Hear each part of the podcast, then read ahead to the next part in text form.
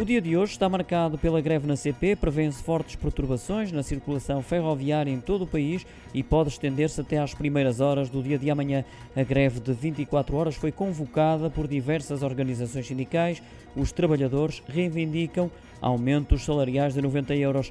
Foram apenas decretados pelo Tribunal Arbitral do Conselho Económico e Social serviços mínimos para alfa pendular intercidades, numa percentagem de cerca de 25% da oferta habitual, esclarece a CP que lamenta os incómodos causados aos clientes que poderão validar o bilhete sem custos ou pedir o reembolso.